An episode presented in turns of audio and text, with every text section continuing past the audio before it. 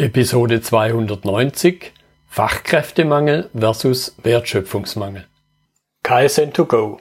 Herzlich willkommen zu dem Podcast für Lean-Interessierte, die in ihren Organisationen die kontinuierliche Verbesserung der Geschäftsprozesse und Abläufe anstreben, um Nutzen zu steigern, Ressourcenverbrauch zu reduzieren und damit Freiräume für echte Wertschöpfung zu schaffen, für mehr Erfolg durch Kunden- und Mitarbeiterzufriedenheit, höhere Produktivität durch mehr Effektivität und Effizienz an den Maschinen, im Außendienst, in den Büros bis zur Chefetage. Heute habe ich Andreas Süska bei mir im Podcastgespräch, wiederholt im Gespräch. Wir haben immer interessante Themen. Er ist Professor an der Hochschule Niederrhein mit dem Schwerpunkt Produktionsmanagement. Hallo, Herr Süska. Hallo, Herr Müller. Vielen Dank für die Einladung. Ja, schön, dass Sie heute dabei sind. Heute haben wir vielleicht ein könnte man meinen, ein weniger technisches, rein technisches Problem oder Thema vor uns. Und zum Einstieg aber stellen Sie sich gerne noch mal den Zuhörern in ein paar Sätzen vor, weil ja nicht jeder unsere bisherigen Episoden gehört hat. Ja, das kann ich gerne machen. Ich bin von Hause aus Produktionsingenieur. Ich habe an der Rheinisch-Westfälisch Technischen Hochschule in Aachen äh, studiert, habe dort promoviert und sehr früh mich begeistert für das Thema Produktionsmanagement und äh, war einige Jahre in der Industrie als Produktionsleiter, habe dann die ganzen Höhen und Tiefen dieser, dieses Themas aus dem Tagesgeschäft kennengelernt, äh, war als Unternehmensberater tätig, habe mich dann auch dort selbstständig gemacht und bin seit vielen Jahren Professor für Produktionsmanagement an der Hochschule Niederrhein in Mönchengladbach. Und äh, das Thema Faszination Produktion äh, begleitet mich mein gesamtes Berufsleben. Und ich versuche derzeit halt äh, meinen Industriepartnern und meinen Studenten diese Begeisterung für Produktion weiterzugeben. Genau. So, und jetzt haben wir heute das spannende Thema Fachkräftemangel versus Wertschöpfungsmangel. Und vielleicht zum Einstieg mal die etwas vielleicht plumpe Frage, was war der Auslöser, dass Sie sich mit dieser Fragestellung überhaupt beschäftigt haben? Und dann steckt ja ein Stück weit auch eine nennen wir es mal, eine gewisse These da drin. Ja, wer sich wie ich mit dem Thema Wertschöpfung beschäftigt, kommt natürlich auch nicht an dem Thema äh, Verschwendung und, und, und Fokussierung auf Kunden etc. vorbei und überträgt dann halt sehr schnell diese Dinge, die in Fabriken gut funktionieren, auch auf andere Lebensbereiche. Und wenn ich mich äh, umschaue im Alltag oder halt auch außerhalb der Industrie in, in Betrieben, stelle ich fest, dass noch viel, viel möglich ist, äh, die Effizienz und die Effektivität zu steigern. Mhm. Und hier geht es nicht um die letzten zwei, drei Prozent, die man noch irgendwo rauskitzeln kann, sondern um Grundlegendes. Und äh, parallel dazu habe ich vor einiger Zeit auch eine Studie erstellt, äh, in der ich Verschwendung in der Volkswirtschaft äh, dargestellt habe in einigen Bereichen. Und wenn man das Ganze mal hochrechnet, kommt man dazu, dass jeder dritte Handgriff in Deutschland äh, nicht wertschöpfend ist mhm. und also entweder an den Kundenwünschen vorbeigeht oder ineffizient ausgeführt wird. Und wenn ich das Ganze verbinde mit dem äh, Thema ähm, Arbeitskräftemangel, dann ähm, ruft mich das auf den Plan, weil ich denke, dass wir keinen Mangel an Arbeitskräften haben, sondern einen Mangel an Ideen, Menschen vernünftig einzusetzen. Hm. Ja, ja da, da, da stecken ja schon, schon einige Punkte im, drin, im Grunde drin, also Fragestellungen, die sich daraus ergeben. Aber bevor wir da tiefer einsteigen, einsteigen, selbst wenn wahrscheinlich das jetzt vielleicht die Zuhörer, zumindest die Lean-Menschen, langweilen wird, aber im allgemeinen Sinne nochmal wiederholt, selbst wenn es äh, profan ist, was ist Wertschöpfung? Und dann finde ich eine spannende Frage, die man sich immer überlegen kann, ja, Mensch, Maschine, kann eine Maschine überhaupt wertschöpfen?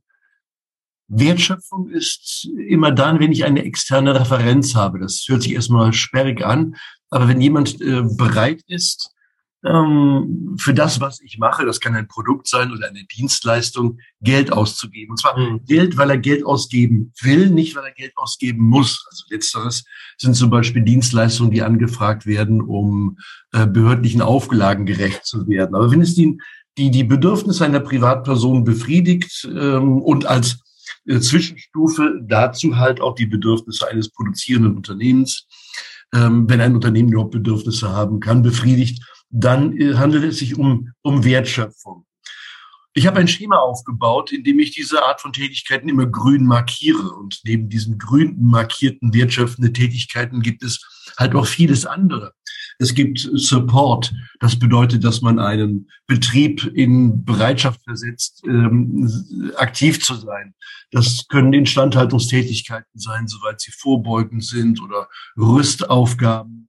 Hinzu gibt es ähm, kommen die administrativen Tätigkeiten, also reines Planen und Reporten und diese ganzen Dinge und natürlich auch die pure Verschwendung, also diejenigen Dinge, die nicht einmal administrativ oder supportend sind, wie Wartezeiten, Wegezeiten. Wir alle kennen diese Arten mhm. von Tätigkeiten.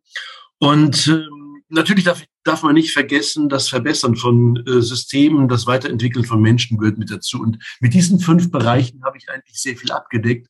Ich analysiere äh, produzierende äh, Bereiche, ich analysiere ähm, Servicebereiche und stelle fest, wahnsinnig wenig ist grün im ja. Sinne der Befriedigung von Bedürfnissen. Und vieles ist administrativ und Support und, und Verschwendung. Ich habe den Eindruck, dass die Organisationen teilweise nur um sich selbst kreisen, aber den Kunden nicht mehr im Blick haben. Ja, ich, ich, mir, mir fällt da immer spontan dann wieder äh, Parkinson ein äh, mit dem mit der Ausdehnung der, er hat es ja noch Arbeit genannt, das war ja noch vornehm ausgedrückt, äh, die sich auf die verfügbare Zeit ausdehnt. Ja, es kommt ähm, noch etwas hinzu, was mir, was mir Sorgen macht. Also wir ich habe das Thema diskutiert äh, mit einigen äh, Menschen in der jüngeren Vergangenheit und dabei festgestellt, dass ähm, einige, ja wenn nicht viele, gar nicht den Unterschied erkennen zwischen beschäftigt sein mhm. und im Sinne der Wertschöpfung zu arbeiten. Also beschäftigt sind wir alle, haben eine ganze Menge zu tun. Viele Menschen leiden auch unter Stress. Aber vieles von dem, was gemacht wird, geht am Kunden vorbei, hat also diese externe Referenz nicht, sondern äh, beschäftigt sich äh, mit sich, mit sich selber. Hinzu kommt, dass ähm, oftmals Arbeit und Leistung gleichgesetzt wird. Ich finde das sehr bezeichnend. Ich erinnere mich an ein Gespräch, was ich hatte mit jemandem, der sagt, oh, natürlich, wenn ich zwei Stunden mehr am Tag arbeite, dann leiste ich doch auch mehr. Und ich sage, nein, dann leisten Sie nicht mehr, sondern dann arbeiten Sie einfach nur mehr. Ja. Leistung ist Arbeit pro Zeit. Ja. Wenn er sein Pensum in acht Stunden schaffen würde statt in zehn, dann hätte er seine Leistung gesteigert. Und so gehen die Dinge quer durcheinander. Beschäftigt sein, äh, etwas machen, Arbeit und Leistung. Und wenn sie dann rufen und sagen, wir müssen mehr leisten, denken viele Menschen daran, mehr Arbeit, mehr Druck, mehr Stress, mehr Arbeitsverdichtung und rennen schreiend weg. Was aber nicht notwendig wäre, wenn wir cleverer arbeiten würden statt härter. Ja, ja, und das kommt ja noch dazu. Ich, ich mache das ähnliche Beispiel immer am Thema Suchen fest.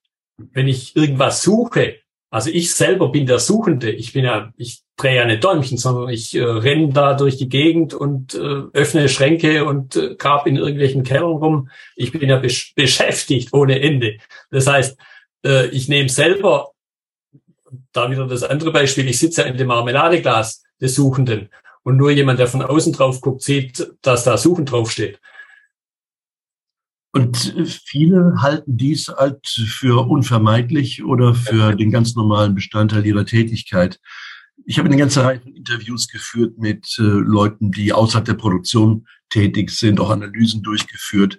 Das sind äh, Menschen, die in Anwaltspraxen arbeiten oder in Handwerksbetrieben oder äh, in, in Konzernen. Und was ich feststelle, ist, dass wir eine ähm, wachsende Anzahl von Tätigkeiten haben, in der es gar nicht mehr darum geht zu arbeiten, mhm. sondern ähm, Arbeit vorzubereiten, Arbeit zu planen, Arbeit zu steuern. Das sind so typische Schnittstellentätigkeiten und die, die äh, wachsen und wuchern. Also einfaches Beispiel. Da gibt es äh, den Systemprogrammierer, der früher mal programmiert hat. Das war sein Job und hat hoffentlich damit auch äh, Sinnvolles getan und äh, Bedürfnisse befriedigt. So, nun äh, hat sich das Unternehmen entschieden, diese Programmiertätigkeiten nach Indien äh, zu bringen. Und diese Person programmiert nun nicht mehr selber, sondern sammelt die Anforderungen der Fachabteilung, bündelt die und sendet die nach Indien und schaut, dass in Indien genau das programmiert wird, was die Fachabteilung äh, verlangt. Das ist eine typische Schnittstellen- und Maklertätigkeiten. Und das Land ist voll damit. Schauen Sie, was Behörden machen. Äh, ihre lokalen Stadtwerke, äh, die Stadtverwaltung Oftmals sind diese Personen gar nicht damit beschäftigt, Dinge selbst zu machen, sondern externe Betriebe zu beauftragen. Mhm. Tun. Was jetzt nicht dazu führt, dass äh, die Tätigkeit in, der, in einer Stadtverwaltung, in, Stadtwerken oder sonst wo weniger würde. Man könnte ja entweder Stellen abbauen oder die Menschen was anderes machen lassen. Nein, die bleiben natürlich bestehen.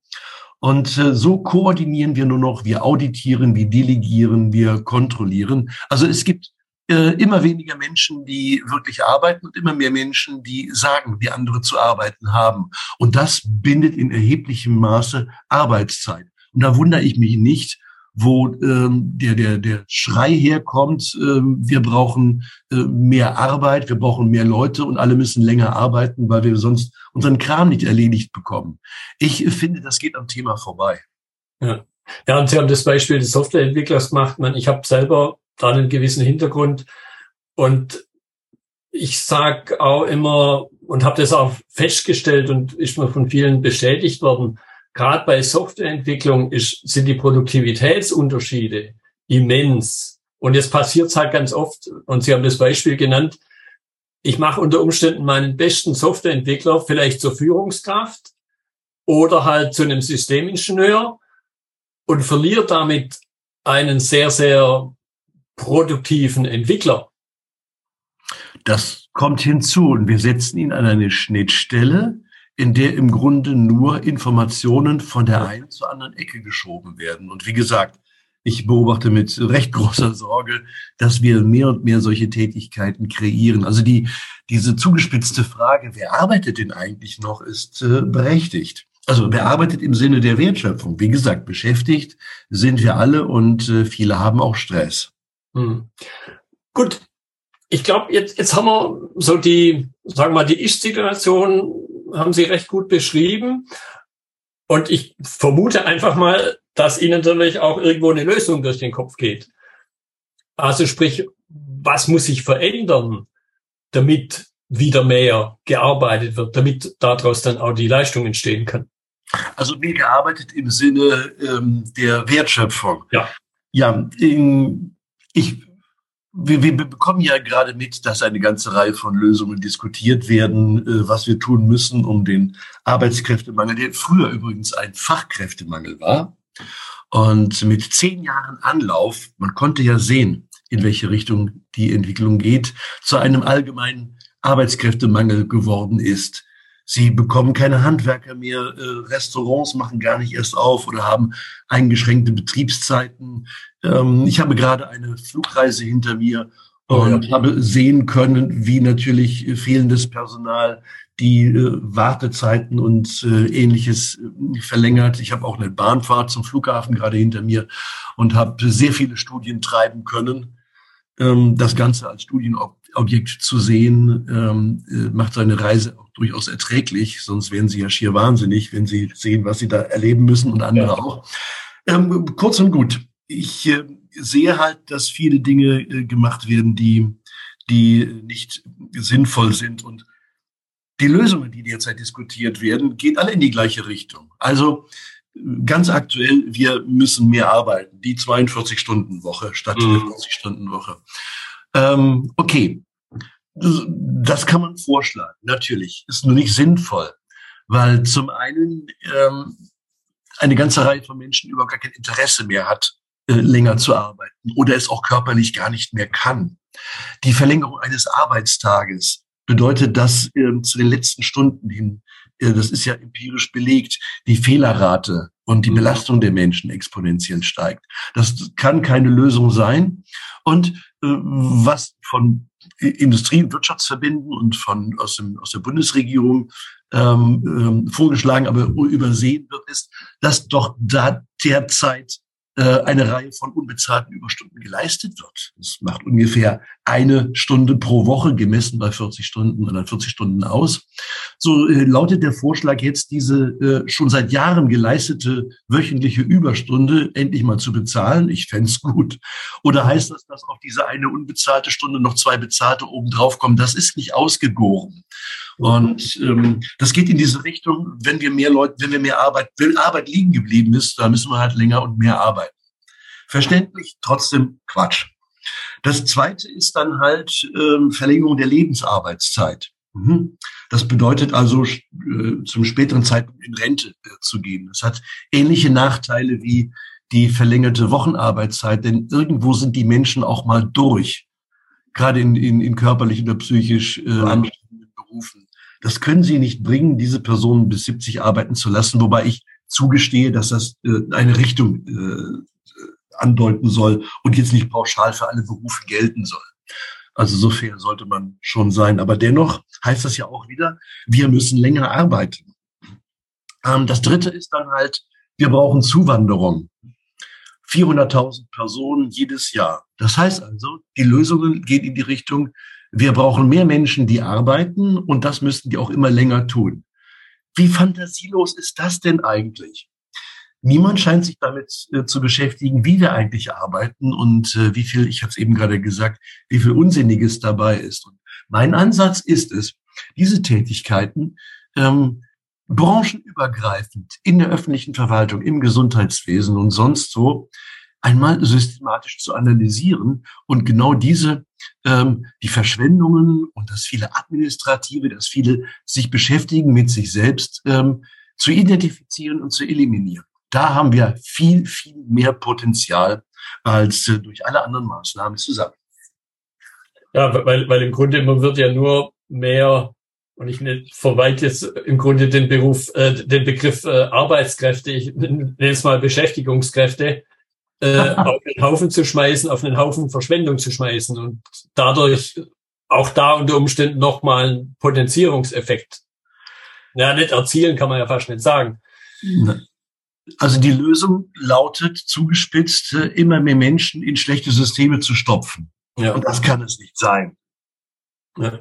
Gut, aber jetzt äh, kann man natürlich sagen, ja, es ist nur die Politik und es ist nur die Verwaltung so ganz werde ich persönlich den Verdacht nicht los. So ganz unschuldig sind die Unternehmen, speziell dann die etwas größeren, ja auch nicht. Das heißt, wenn wir uns jetzt nochmal ein bisschen anschauen, was habe ich denn überhaupt für Einflussfaktoren? Also sprich, was hat uns vielleicht auch ja in diese Situation gebracht? Und ich würde sagen, da kann eigentlich keiner so richtig die Hände in absolute Unschuld waschen.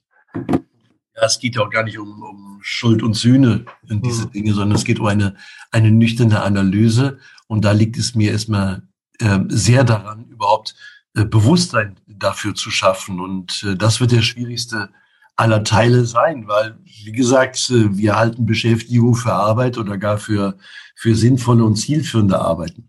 Ja, wo, wo mag es herkommen?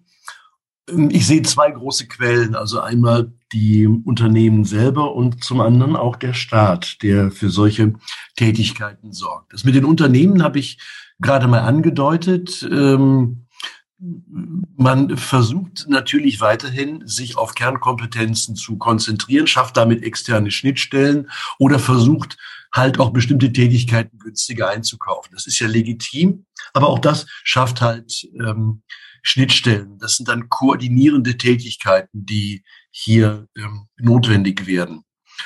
Und äh, das mag sich vielleicht unterm Strich rechnen, wobei ich das äh, bezweifle. Wenn wir näher hingucken würden, äh, kämen wir sehr wahrscheinlich auch zu einem anderen Ergebnis. Aber äh, es bringt die Leute weg von den Dingen, die ähm, äh, wirklich fokussiert und, und, und, und, und kundenzentriert sind.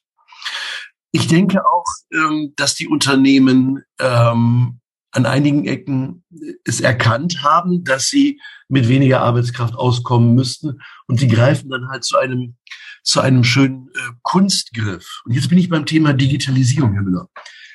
Wir sehen ja ganz tolle Anwendungen äh, auch als als Kunde und ich habe im Fokus so etwas wie ein Self-Check-In-Terminal ähm, am Flughafen oder selbst ähm, äh, Zahlerkassen in Supermärkten.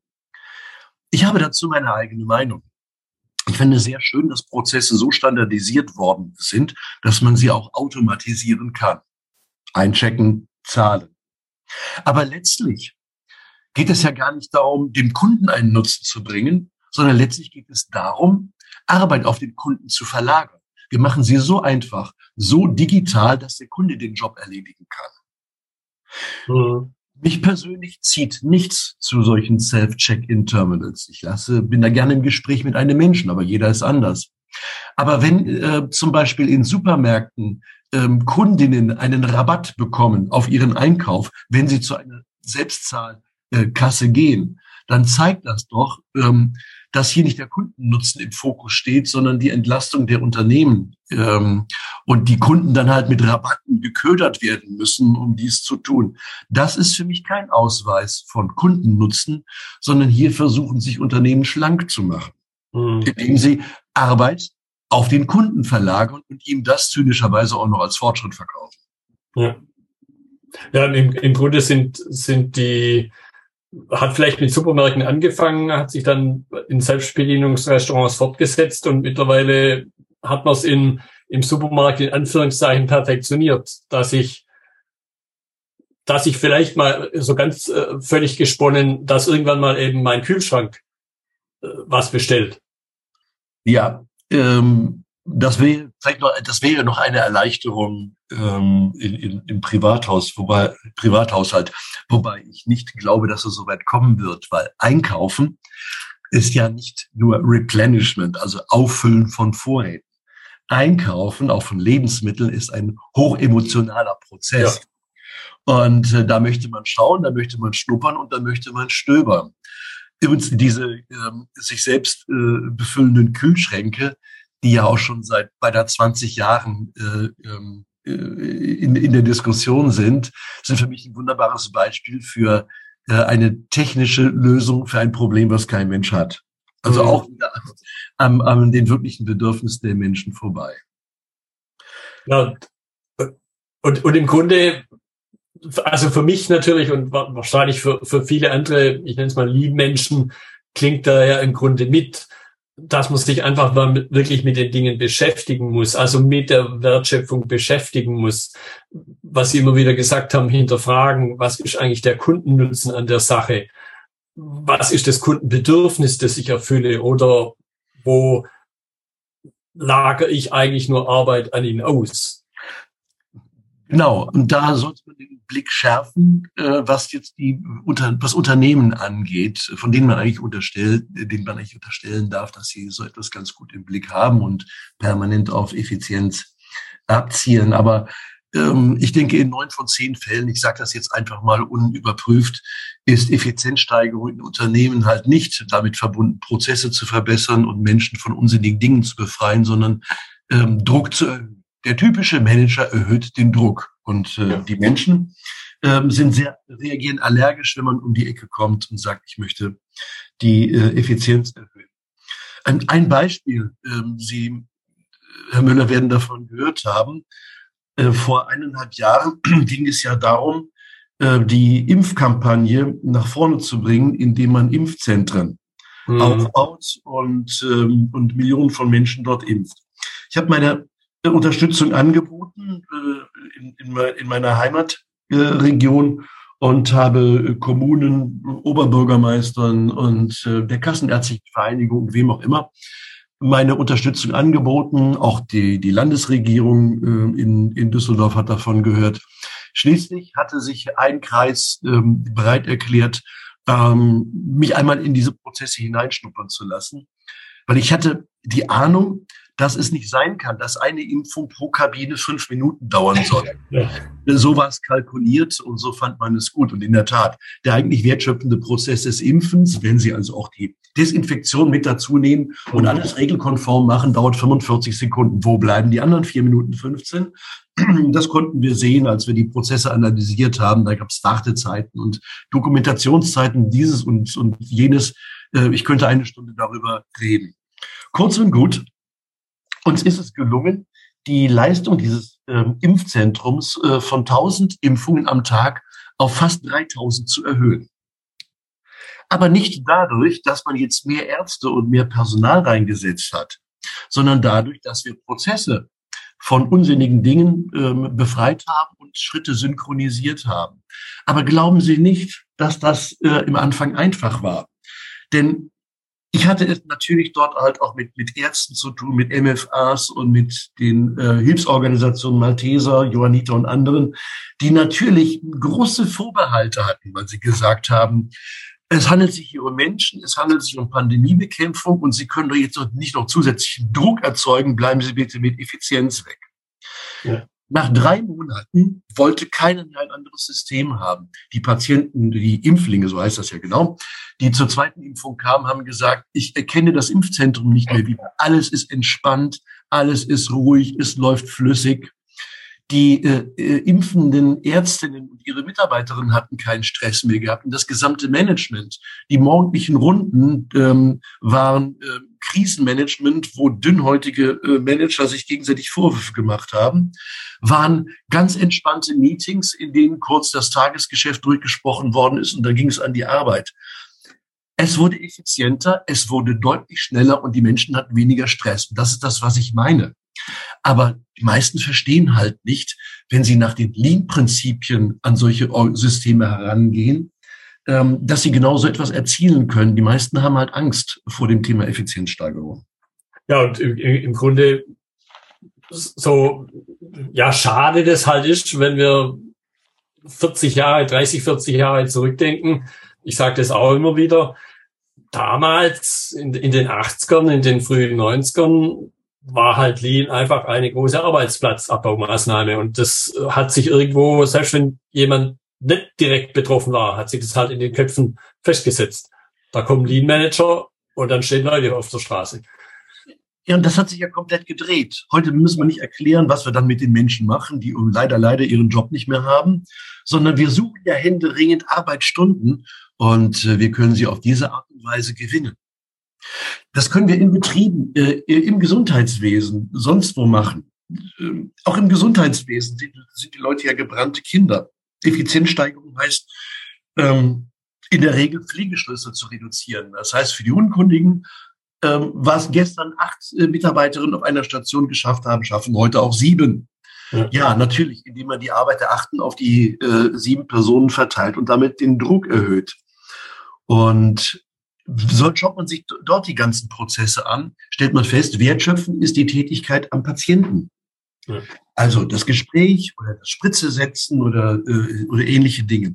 Nicht wertschöpfen sind Dokumentationen oder ins Lager gehen und äh, die Medikamente durchzählen und ähm, äh, Bestellungen auszulösen, um den Medikamentenschrank wieder vollzukriegen. Oder, oder, oder. Das sind diese Dinge.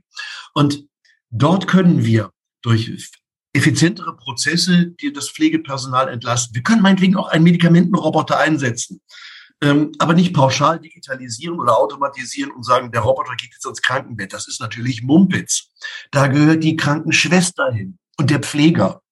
Aber die ganzen Dinge im Hintergrund, die könnten wir natürlich äh, automatisieren, standardisieren und, und flexibilisieren. Und auch da ist eine ganze Menge los. Auch aus eigener Beobachtung. 20, 25 Prozent der Tätigkeit von Pflegepersonal ist wirklich Pflegen. Der Rest ist irgendetwas anderes. Das treibt mich auf die Palme, wenn ich so etwas. Ja,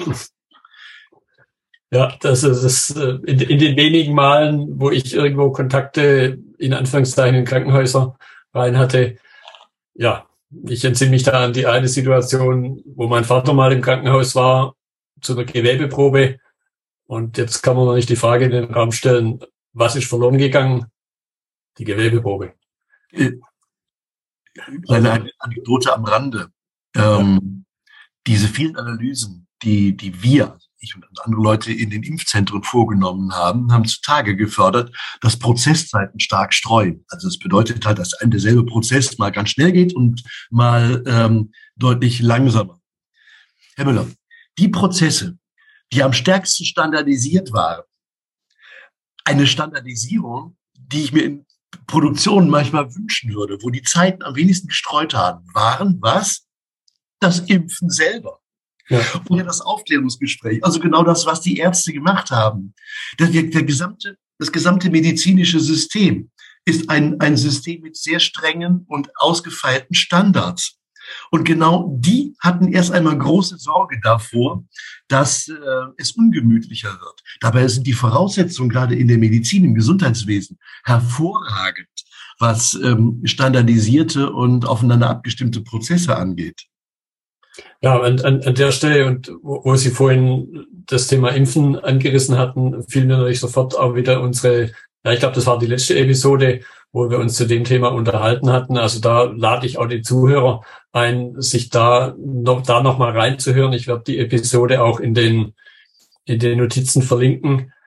Ja, was, was wäre zum Abschluss so, so Ihr Appell an die, ja, durchaus vielfältigen Beteiligten, was sie aus dem Thema Lean, ja, lernen können einfach auch. Den, den Blick zu, ja, den Blick zu schärfen, für das das wertschöpfend ist und was nicht und, und, äh, ich möchte abschließend äh, auch den, den Staat und die Behörden hier in die Pflicht nehmen. Denn das, was an die Unternehmen an zusätzlichen Auflagen kommt, Datenschutz und Besetzung von Positionen nach äh, bestimmten äh, Merkmalen der Menschen und ähm, Lieferketten, ähm, äh, Sorgfaltspflicht, das hat ja einen vernünftigen, guten Hintergrund. Man möchte natürlich unser Wirtschaftsleben, unser Zusammenleben verbessern. Aber was hier an Anforderungen auf die Unternehmen zukommt, was nicht wertschöpfend ist, was keine mhm. externe Referenz hat, sondern administratives, ist horrend. Da müssen Stabsstellen geschaffen werden, die sich mit so etwas beschäftigen. Diese Stabsstellen sind in der Regel unwissend. Es gibt mittlerweile einen großen Beratermarkt ein Beratermarkt, der sagt, wir helfen euch dabei mit Schulungen, mit Software, mit diesen ganzen Dingen. Was im Übrigen ein Boom auf die Dienstleistungen, ähm, für den Dienstleistungssektor bedeutet. Und man sich auf die Schulter klopfen könnte und sagen können, ja, der Dienstleistungssektor boomt und Produktion äh, an sich äh, stagniert höchstens. Dabei ist dieser Teil des Dienstleistungssektors äh, vom Staat induziert. Also bezahlt aus Geldern, die andere schon mal verdient haben, nämlich mit Wertschöpfung. Mhm. Ähm, der größte Verursacher von Dienstleistung ist mittlerweile der Staat, direkt oder indirekt. Berichtspflicht. Deutsche Unternehmen, die Zahl ist schon ein paar Jahre alt, müssen Zahlen zusammentragen für Statistische Bundesamt, für Außenhandelsbehörden, für wen auch immer. Und das kostete, das ist jetzt äh, sechs, sieben Jahre schon alt, die deutsche Wirtschaft 42 Milliarden Euro. Umgerechnet bedeutet das 600.000 Menschen die damit beschäftigt sind, Zahlen für Behörden zusammenzutragen. Der Staat ist ein ganz, ganz großer Auslöser von nicht wertschöpfenden Tätigkeiten. Und der Staat ist der Erste, der sagt, ah, wir brauchen längere Arbeitszeiten und wir, wir, wir müssen 400.000 Menschen in unser Land einladen jedes Jahr, damit wir die Arbeit bewältigt bekommen. Ich sage, nein, ihr müsst mal aufhören, Bullshit-Jobs zu erzeugen. Ja. ja, ich glaube, und das ist natürlich dann andererseits wieder äh, das, wo wir Lean-Menschen auch wenn wir natürlich in die Beraterecke reinfallen und in die damit auch Dienstleisterecke reinfallen, aber ich glaube, wir können da schon schon einen Unterschied machen, weil, also zumindest ist das mein persönlicher Anspruch und ich höre das auch bei Ihnen raus und bei vielen anderen. Im Grunde ist unser Ziel ja, uns selbstständig, äh, nicht selbstständig, sondern überflüssig zu machen. Und die Zeiten sind so gut wie nie zuvor. Ich kenne niemanden, der ähm, mittlerweile Handel, Handwerk, ähm, Industrie, äh, öffentliche Verwaltung, der nicht händeringend dieses Problem sucht zu lösen. Und meine Empfehlung an, an äh, Sie und an alle, die dieses Thema genauso umtreibt wie mich, ist, diesen Unternehmen nicht anzubieten, ähm, Personal zu rekrutieren, sondern die Reserven in der eigenen Organisation zutage zu fördern. Ja. Da gibt es eine ganze Menge und das fällt gerade äh, auf einen äh, sehr, sehr fruchtbaren Boden. Ja. Prima. Herr Siska, ich danke Ihnen für Ihre Zeit. Das war wieder eine spannende Unterhaltung und äh, hat mich definitiv bestätigt in, in der Einladung an Sie. Vielen herzlichen Dank und mir hat es äh, auch wie beim letzten Mal sehr viel Spaß gemacht äh, mit Ihnen als Fragesteller. Dankeschön. Das war die heutige Episode im Gespräch mit Andreas Syska zum Thema Fachkräftemangel versus Wertschöpfungsmangel. Notizen und Links zur Episode finden Sie auf meiner Website unter dem Stichwort 290. Wenn Ihnen die Folge gefallen hat, freue ich mich über Ihre Bewertung bei iTunes. Sie geben damit auch anderen Linieninteressierten die Chance, den Podcast zu entdecken. Ich bin Götz Müller und das war KSN2Go. Vielen Dank fürs Zuhören und Ihr Interesse. Ich wünsche Ihnen eine gute Zeit bis zur nächsten Episode. Und denken Sie immer daran, bei allem, was Sie tun oder lassen, das Leben ist viel zu kurz, um es mit Verschwendung zu verbringen.